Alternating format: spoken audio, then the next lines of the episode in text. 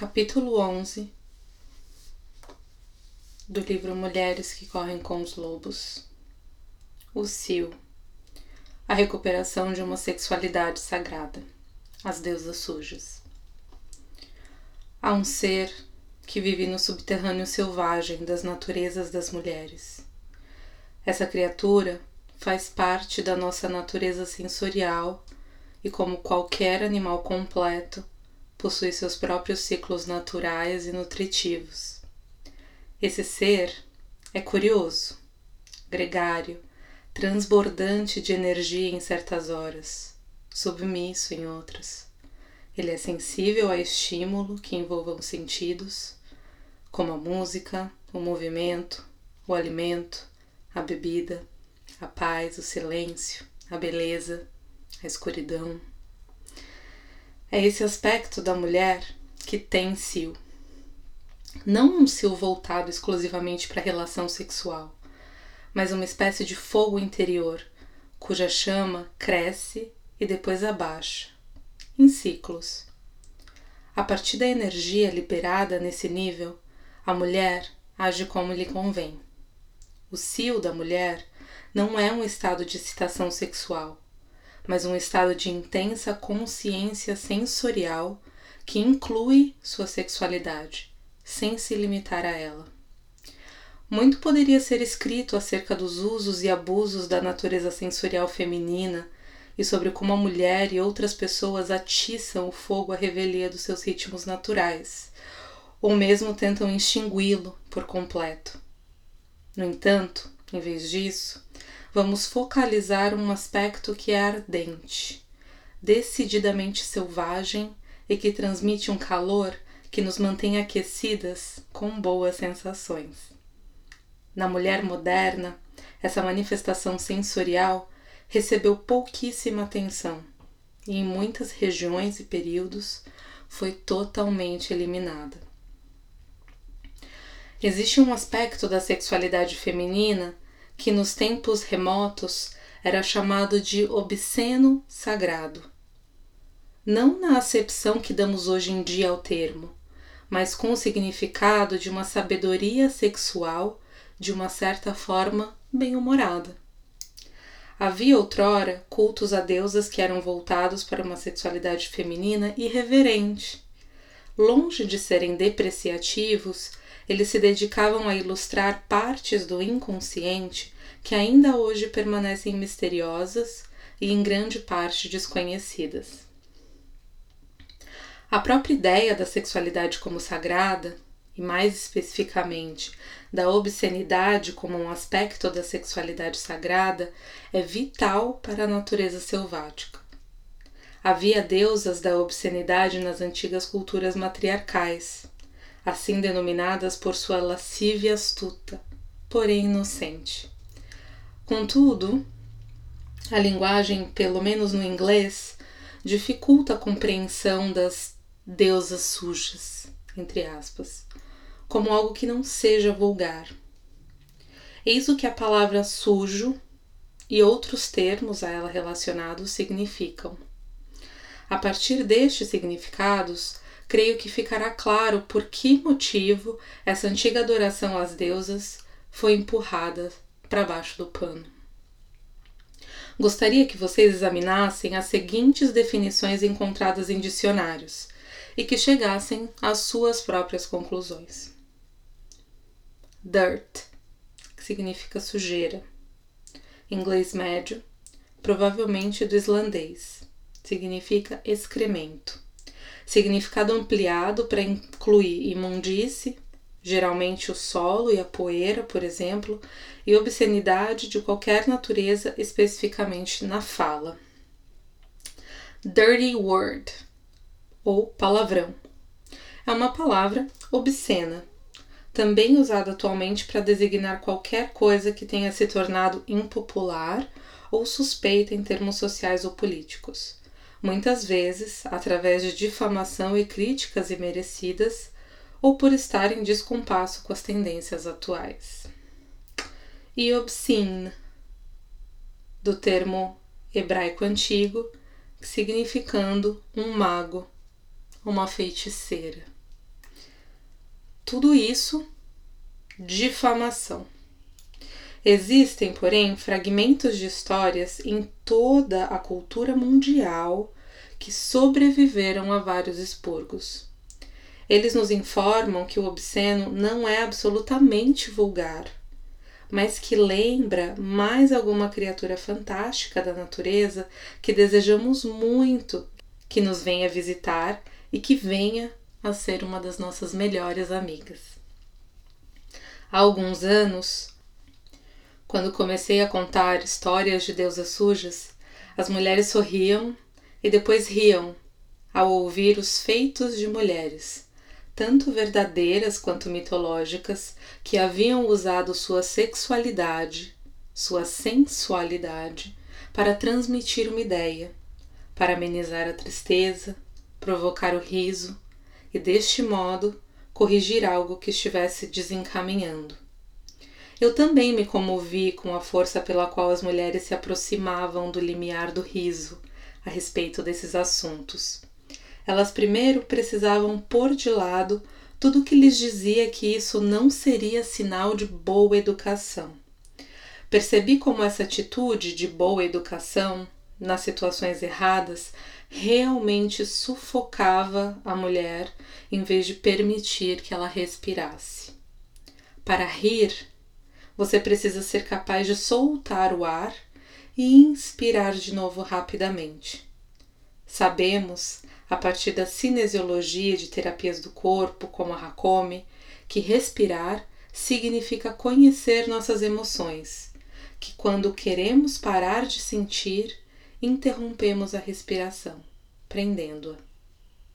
No riso, a mulher pode começar a respirar de verdade e ao fazê-lo, ela talvez comece a ter sentimentos censurados. E quais poderiam ser esses sentimentos?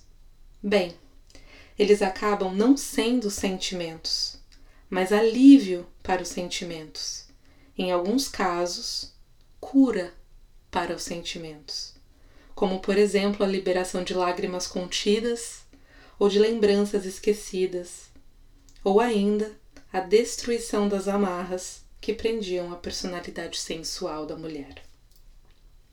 Ficou evidente para mim que a importância dessas antigas deusas da obscenidade estava na sua capacidade de soltar o que estava muito preso, de fazer dissipar a melancolia, de trazer ao corpo uma espécie de humor pertencente não ao intelecto, mas ao próprio corpo, de manter desobstruídas as passagens.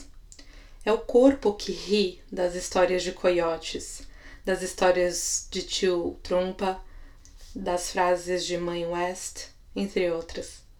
As deusas sujas fazem com que uma forma vital de medicamento neurológico e endócrino se espalhe por todo o corpo. Seguem-se três histórias que encaram o obsceno nos termos em que estamos usando a palavra, ou seja, uma espécie de encanto sexual, sensual, que gera emoções agradáveis. Todas as três podem ser empregadas como histórias ilustrativas. Duas são antigas e uma é atual. As três tratam das deusas sujas. Chamo-as de sujas porque estiveram muito tempo vagueando debaixo da terra. No sentido positivo, elas pertencem à terra fértil, à lama, ao estrume, a substância criadora da qual se origina toda a arte. Na realidade, as deusas sujas representam aquele aspecto da mulher selvagem que é tanto sexual quanto sagrado. Balbo a deusa do ventre. Há uma expressão muito forte que diz dije entre las piernas. Ela fala do meio das pernas. Essas pequenas histórias do meio das pernas são encontradas em todo o mundo. Uma delas é a história de Balbo, uma deusa da Grécia Antiga, a chamada deusa da obscenidade.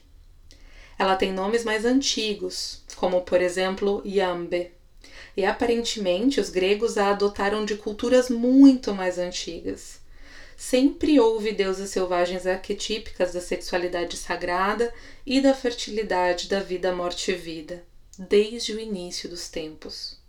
Conhece-se apenas uma referência escrita a Balbo, remanescente de tempos remotos, dando a nítida impressão de que seu culto foi destruído e soterrado pelas diversas conquistas.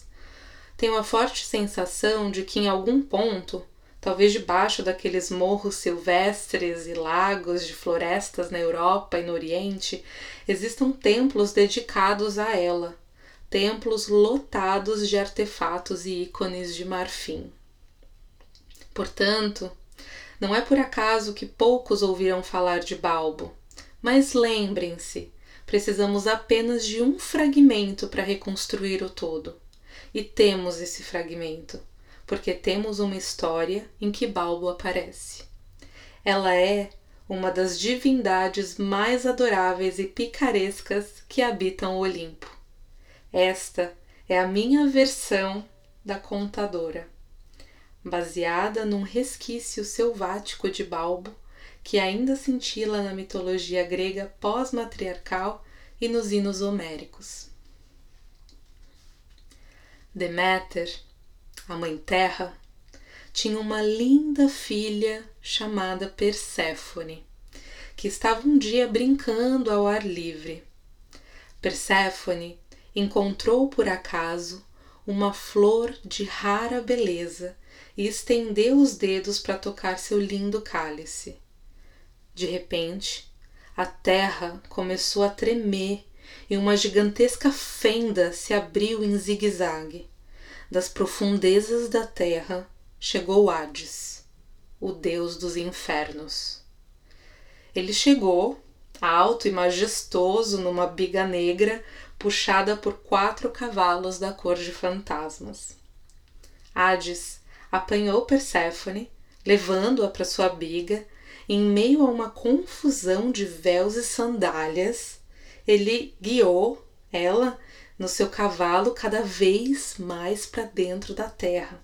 Os gritos de Perséfone foram ficando cada vez mais fracos à medida que a fenda foi se fechando como se nada tivesse acontecido. Por toda a terra abateu-se um silêncio e o perfume de flores esmagadas e a voz da donzela gritar ecoou nas pedras das montanhas e borbulhou num lamento vindo do fundo do mar. Deméter ouviu o grito das pedras. Ela ouviu também o choro das águas. Ela arrancou então a grinalda dos seus cabelos imortais, deixou cair de cada ombro seus véus escuros e saiu a sobrevoar a terra como uma ave enorme procurando e chamando por sua filha. Naquela noite, uma velha à frente de uma gruta comentou com suas irmãs que havia ouvido três gritos naquele dia. Um, o de uma voz de uma jovem que gritava de pavor, um outro que implorava por ajuda e um terceiro, o de uma mãe que chorava não se via Perséfone em parte alguma, e assim começou a procura longa e enlouquecida de Deméter por sua filha querida. Deméter esbravejava e chorava e gritava e fazia perguntas e procurava debaixo, dentro e em cima de todos os acidentes geográficos e implorava por misericórdia. Ela implorava pela morte, mas ela não conseguia encontrar sua filha amada. Assim, ela que havia gerado o crescimento perpétuo de tudo, amaldiçoou todos os campos férteis do mundo gritando na sua dor: morram, morram, morram! Em decorrência da maldição de Deméter, nenhuma criança poderia nascer, nenhum trigo poderia crescer para se fazer pão, nenhuma flor para as festas, nenhum ramo para os mortos. Tudo ficou murcho, esgotado na terra crestata e nos seios secos. A própria Deméter não mais se banhava. Seus mantos estavam encharcados de lama, seus cabelos pendiam em cachos imundos. Muito embora a dor no seu coração fosse tremenda, ela não se entregava. Depois de muita investigação, de muitos pedidos e de muitos incidentes, tudo levando a nada, ela afinal perdeu as forças ao seu lado de um poço, numa aldeia onde não era conhecida. E quando recostou seu corpo dolorido na pedra fresca do poço, chegou por ali uma mulher, ou melhor, uma espécie de mulher. E essa mulher chegou dançando até Deméter, balançando os quadris de um jeito que sugeria uma relação sexual e balançando os seios nessa sua pequena dança. E quando Deméter a viu, não pôde deixar de sorrir um pouco. A fêmea que dançava era realmente mágica, pois não tinha nenhum tipo de cabeça. Seus mamilos eram seus olhos e sua vulva era sua boca. Foi com essa boquinha que ela começou a regalar Deméter com algumas piadas picantes e engraçadas. Deméter começou a sorrir. Depois de um risinho abafado, em seguida uma boa gargalhada. Juntas, as duas mulheres riram. A pequena deusa do ventre, Balbo, e a poderosa deusa mãe da terra, Deméter. E foi exatamente esse riso que tirou Deméter da sua depressão e lhe deu energia para prosseguir na sua busca pela filha, que acabou em sucesso com a ajuda de Balbo, da velha Hécate e do sol Hélios. Restituíram Perséfone à sua mãe. O mundo, a terra e o ventre das mulheres voltaram a vicejar. Sempre gostei mais dessa pequena Balbo do que de outras deusas na mitologia grega. Talvez mais do que qualquer outra figura. Ponto final. Ela, sem dúvida, tem como origem as deusas do ventre do período neolítico, que são misteriosas figuras sem cabeça e às vezes sem pés e sem braços. É insignificante chamá-las de figuras de fertilidade, porque elas são muito mais do que isso. Elas são talismãs da conversa da mulher. Vocês sabem aquele tipo de conversa que as mulheres nunca, nunca mesmo teriam na frente de um homem, a não ser que fosse sob circunstâncias raras. Esse tipo de conversa. Elas representam sensibilidades e expressões exclusivas em todo o mundo. Os seios e o que é sentido dentro desses bichinhos sensíveis. Os lábios da vulva, nos quais a mulher tem sensações que outros podem imaginar, mas que só ela sabe. E a gargalhada é um dos melhores remédios que a mulher pode ter. Sempre considerei que o Kafklatch era um remanescente de algum antigo rito feminino de reunião, um ritual de conversa íntima, mulheres falando com suas entranhas, dizendo a verdade, rindo até parecerem bobas, revigoradas, de volta ao lar, sentindo tudo melhor. Às vezes é difícil conseguir que os homens se afastem para que as mulheres possam ficar a sós. Só sei que antigamente as mulheres estimulavam os homens a fazer uma excursão de pesca. Trata-se de um ardil usado pelas mulheres desde tempos imemoriais, com o objetivo de fazer com que os homens saíssem por algum tempo, a fim de que elas pudessem ficar sozinhas ou só com outras mulheres. As mulheres desejam estar numa atmosfera exclusivamente feminina, de quando em quando, quer sós, quer com outras. Trata-se de um ciclo feminino que é natural. A energia masculina é agradável. Ela é mais do que agradável. Ela é exuberante, grandiosa. No entanto, ela às vezes lembra um banquete de chocolates. Depois, ansiamos por um arroz frio e puro durante os dias e um caldo quente simples para limpar a boca. Precisamos fazer isso de vez em quando. Além do mais, a pequena deusa Balbo nos dá a ideia interessante de que um pouco de obscenidade pode ajudar a desfazer uma depressão. E é verdade que certos tipos de riso, que provém de todas as histórias que as mulheres contam uma para as outras, histórias que são tão apimentadas a ponto de serem de total mau gosto. Essas histórias ativam a libido. Elas acendem o fogo do interesse da mulher pela vida. A deusa do ventre e a gargalhada são o que procuramos. Portanto, acrescente à sua coleção de medicamentos essas histórias típicas de Balbo. Essa forma diminuta de histórias é um remédio poderoso.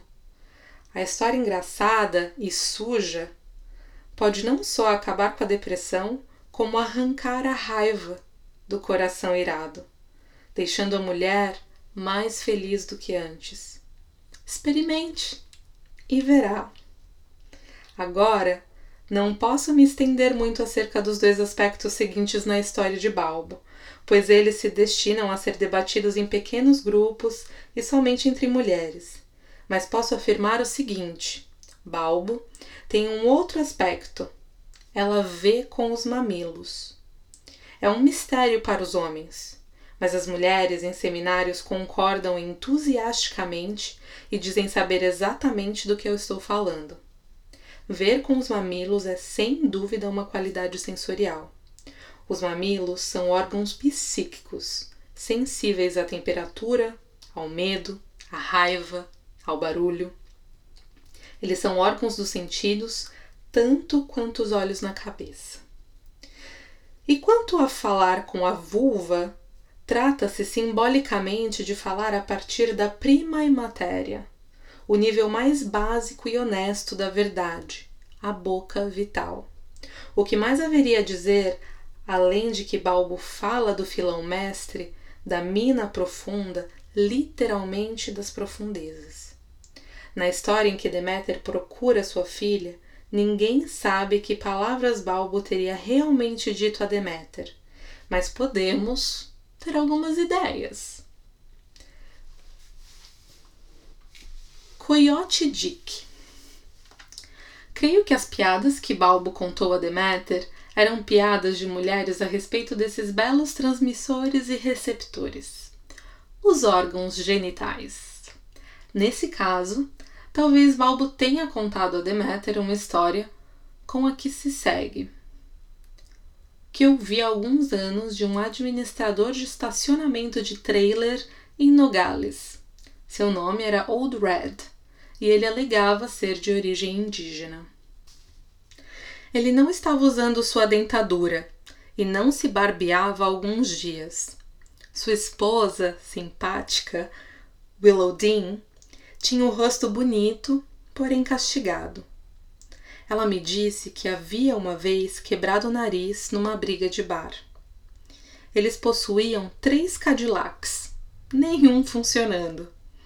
A mulher tinha um chihuahua que mantinha preso num cercadinho na cozinha.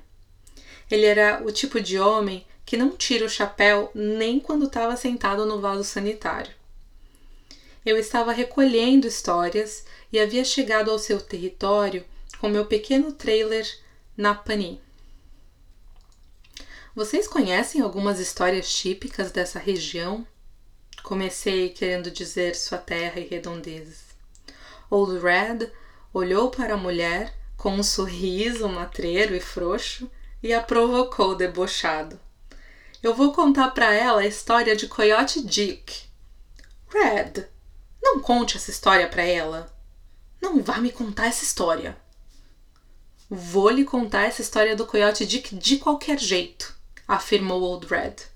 Willow Dean pôs as mãos na cabeça e falou direto para a mesa. Red, não conte essa história, eu tô falando sério. Vou contar. E agora mesmo, Willowdin. Willowdin sentou-se de lado, com as mãos tampando os olhos, como se estivesse ficando cega. Eis a história que Old Red me contou. Ele disse que havia ouvido de um índio navarro, que havia ouvido de um mexicano, que havia ouvido de um Hope. Era uma vez Coyote Dick. E ele era tanto a criatura mais esperta quanto a mais tonta que jamais se podia esperar encontrar. Ele estava sempre querendo comer alguma coisa, sempre trapaceando as pessoas para conseguir o que queria, e em qualquer outra hora estava dormindo. Bem, um dia quando Coyote Dick estava dormindo, seu pênis ficou realmente entediado e resolveu abandonar Coyote para viver sozinho uma aventura. Foi assim que o pênis se soltou de Coyote Dick e saiu correndo pela estrada. Na realidade, ele pulava pela estrada fora, já que possuía só uma perna. E ele foi pulando e pulando e se divertindo, até que saltou da estrada e entrou na floresta, onde ah, não! Ele pulou direto numa moita de urtigas. Ai! gritou ele. Ai, ai, ai! berrou ele. Socorro, socorro! O barulho dessa gritaria toda acordou Coyote Dick e quando ele se estendeu a mão para dar a partida no coração com a manivela, como de costume, viu que ela não estava mais lá. Coyote Dick saiu correndo pela estrada, segurando-se no meio das pernas, e afinal encontrou seu pênis passando pela maior dificuldade que se pudesse imaginar. Com grande delicadeza, Coyote Dick tirou seu pênis aventureiro do meio das urtigas, acarinhou, tranquilizou e o devolveu para o seu lugar certo. Old Red ria como um louco com acesso de tosse, olhos saltados e tudo mais. Essa é a história do velho Coyote Dick. Você se esqueceu de contar o final, repreendeu Willowdin. Que final? Já contei o final, resmungou Old Red. Você se esqueceu de contar para ela o verdadeiro final da história, seu porcaria. Ora, se você não se, se você se lembra assim tão bem, então conta você mesma. A campainha tocou e ele se levantou da cadeira desconjuntado. Willowdin olhou direto para mim e seus olhos cintilavam. O final da história é a moral. Nesse instante, Balbo apoderou-se de Willowdin. Depois ela começou a dar risinhos e rir abertamente, e afinal a gargalhar tanto e até com lágrimas que levou dois minutos para conseguir dizer as duas últimas frases, já que repetia cada palavra duas ou três vezes enquanto tentava recuperar o fôlego. A moral é que, mesmo depois de Coyote Dick sair do meio das urtigas, elas fizeram seu pau coçar feito louco para todo sempre. E é por isso que os homens estão sempre chegando perto das mulheres e querendo se esfregar nelas com aquele olhar de estou com uma coceira. Pois é, aquele pau universal está coçando desde a primeira vez que fugiu do dono. Não sei o que deu em mim, mas ficamos ali sentada na cozinha, rindo aos guinchos e batendo na mesa até praticamente perdermos o controle dos músculos. Depois, a sensação me pareceu semelhante àquela de ter comido um bom pedaço de raiz forte. É esse o tipo de história que eu realmente acho que Balbo contou.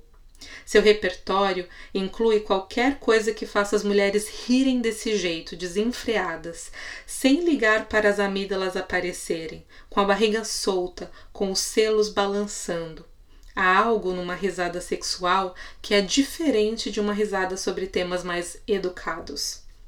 Uma risada sexual parece chegar longe e fundo na psique, sacudindo todos os tipos de coisas, tocando nos nossos ossos e fazendo com que uma sensação agradável corra por nosso corpo. Ela é uma forma de prazer selvagem que está à vontade no repertório psíquico de qualquer mulher. O sagrado e o sensual sexual, vivem muito próximos um do outro na psique, pois eles despertam nossa atenção por meio de uma sensação de assombro, não por alguma racionalização, mas pela vivência de alguma experiência física no corpo, algo que instantaneamente ou para sempre nos muda, nos sacode, nos leva ao ápice, abranda nossas rugas, nos dá um passo de dança, um assobio, uma verdadeira explosão de vida. No sagrado, no obsceno, no sexual, há sempre uma risada selvagem à espera. Um curto período de riso silencioso, a gargalhada de velha obscena, o chiado, que é um riso, a risada que é selvagem e animalesca, ou o trinado, que é como uma volata. O riso é um lado oculto da sexualidade feminina. Ele é físico, essencial, arrebatado, revitalizante e, portanto, excitante. É um tipo de sexualidade que não tem objetivo, como a excitação genital. É uma sexualidade da alegria, só pelo momento. Um verdadeiro amor sensual que voa solto e que vive, morre e volta a viver da sua própria energia. Ele é sagrado por ser tão medicinal. É sensual por despertar o corpo e as emoções. Ele é sexual por ser excitante e gerar ondas de prazer. Ele não é unidimensional, pois o riso é algo que compartilhamos com nosso próprio self, bem como muitos outros é a sexualidade mais selvagem da mulher.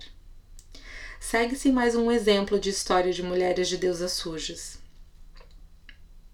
Essa história eu conheci quando criança. É surpreendente o que as crianças ouvem que os adultos acham que elas não ouvem. Uma viagem a Ruanda. Eu tinha cerca de 12 anos e estávamos no lago Big Bass, no norte de Michigan. Depois de preparar o café da manhã e o almoço para 40 pessoas, todas as minhas parentas redondas e bonitas, minha mãe e minhas tias estavam deitadas aos sols, em espreguiçadeiras, conversando e contando piadas. Os homens estavam pescando, o que significava que eles estavam se divertindo dizendo palavrões e contando suas próprias histórias e piadas. E eu estava brincando ali por perto das mulheres. De repente, ouvi uns guinchos agudos. Alarmada, corri para onde as mulheres estavam, mas elas não estavam gritando de dor. Elas estavam rindo e uma das minhas tias não parava de repetir sempre que recuperava o fôlego entre gritos: cobriram o rosto, cobriram o rosto. Essa frase misteriosa provocava novos acessos de riso em todas elas. Elas ficaram muito tempo gritando, guinchando e recuperando o fôlego para voltar a guinchar. No colo de uma das minhas tias havia uma revista mais tarde, quando todas elas cochilavam ao sol, tirei a revista da sua mão adormecida e me deitei debaixo da espreguiçadeira, lendo com os olhos espantados. Na página havia um caso da Segunda Guerra Mundial. Eis o que dizia: O general Eisenhower ia visitar suas tropas em Ruanda. Poderia ter sido Bornot, poderia ter sido o general MacArthur os nomes não significam muito para mim naquela época. O governador queria que todas as mulheres nativas se postassem ao longo da estrada de terra para dar vivas e acenarem boas-vindas a Eisenhower quando ele passasse no seu jipe. O único problema era que as mulheres nativas nunca usavam roupa, a não ser um colar de contas e às vezes um minúsculo cinto de correia. Não, não, isso não seria conveniente. Portanto, o governador chamou o chefe da tribo e lhe falou do seu problema. Não se preocupe, disse o chefe. Se o governador conseguisse algumas dúzias de saias e blusas, ele se certificaria de que as mulheres se apresentariam vestidas nesse acontecimento especial. E esses trajes, o governador e os missionários da região conseguiram obter. No entanto, no dia do desfile, e apenas poucos minutos antes de Eisenhower descer pela longa estrada no seu jipe, descobriu-se que, apesar de todas as mulheres estarem usando obedientemente as saias, elas não haviam gostado das blusas e as haviam deixado em casa. Pois agora todas as mulheres estavam enfileiradas dos dois lados da estrada com saias, mas com seu peito nu e sem mais nenhuma roupa, nem mesmo roupa de baixo. Ora, o governador ficou apoplético ao saber disso e convocou irado seu chefe. Este lhe assegurou que sua mulher havia conversado com ele, garantido-lhe que as mulheres haviam concordado com um plano para cobrir os seios quando o general estivesse passando. Você tem certeza? berrou o governador. Tenho toda a certeza, respondeu o chefe. Bem, não havia muito tempo para discutir e nós só podemos tentar adivinhar qual foi a reação do general Eisenhower quando seu jipe veio passando ruidoso e uma mulher de seios nus atrás da outra levantava graciosamente a frente da saia rodada e cobria o rosto com ela. Fiquei deitada debaixo da espreguiçadeira abafando o meu riso. Era a história mais tola que eu já havia ouvido. Era uma história maravilhosa, uma história excitante, mas por intuição eu sabia também que ela era ilícita. Por isso, guardei-a para mim por muitos anos. E às vezes, em meio a situações difíceis, em épocas de tensão e mesmo antes de fazer provas na faculdade, eu pensava nas mulheres de Ruanda cobrindo o rosto com a saia e, sem dúvida, rindo por trás dela. E eu, eu ria e me sentia firme, forte e com os pés na terra. Esse é sem dúvida o outro benefício das piadas e dos ris compartilhados das mulheres. Tudo se torna um remédio para os tempos difíceis, um fortificante para mais tarde. É uma diversão boa, limpa, suja. Podemos imaginar o sexual e o reverente como algo sagrado? Podemos, especialmente se atua como medicamento. Jung observou que se alguém procura seu consultório queixando-se por um motivo sexual, o verdadeiro motivo muitas vezes era mais um problema do espírito e da alma. Quando uma pessoa relatava um problema de natureza espiritual, muitas vezes era na realidade um problema de ordem sexual. Nesse sentido, a sexualidade pode ser imaginada como um bálsamo para o espírito, sendo, portanto, sagrada. Quando o riso sexual é medicinal, ele é um riso sagrado. E aquilo que provoca o riso medicinal é também sagrado. Quando o riso ajuda sem prejudicar, quando ele alivia, reorganiza, põe em ordem, reafirma força e poder, esse é o riso que gera saúde. Quando o riso deixa as pessoas alegres por estarem vivas, felizes por estarem aqui, com maior consciência do amor, elevada pelo Eros, quando ele desfaz sua tristeza e as isola da raiva, ele é sagrado. Quando elas se tornam maiores, melhores, mais generosas, mais sensíveis, ele é sagrado. No arquétipo da mulher selvagem, há muito espaço para a natureza das deusas sujas. Na natureza selvagem, o sagrado e o irreverente, o sagrado e o sexual, não estão separados, mas vivem juntos, como imagino um grupo de velhas esperando na estrada que nós apareçamos. Elas estão ali na sua psique, esperando que você apareça, experimentando suas histórias, uma com as outras, e rindo, como loucas.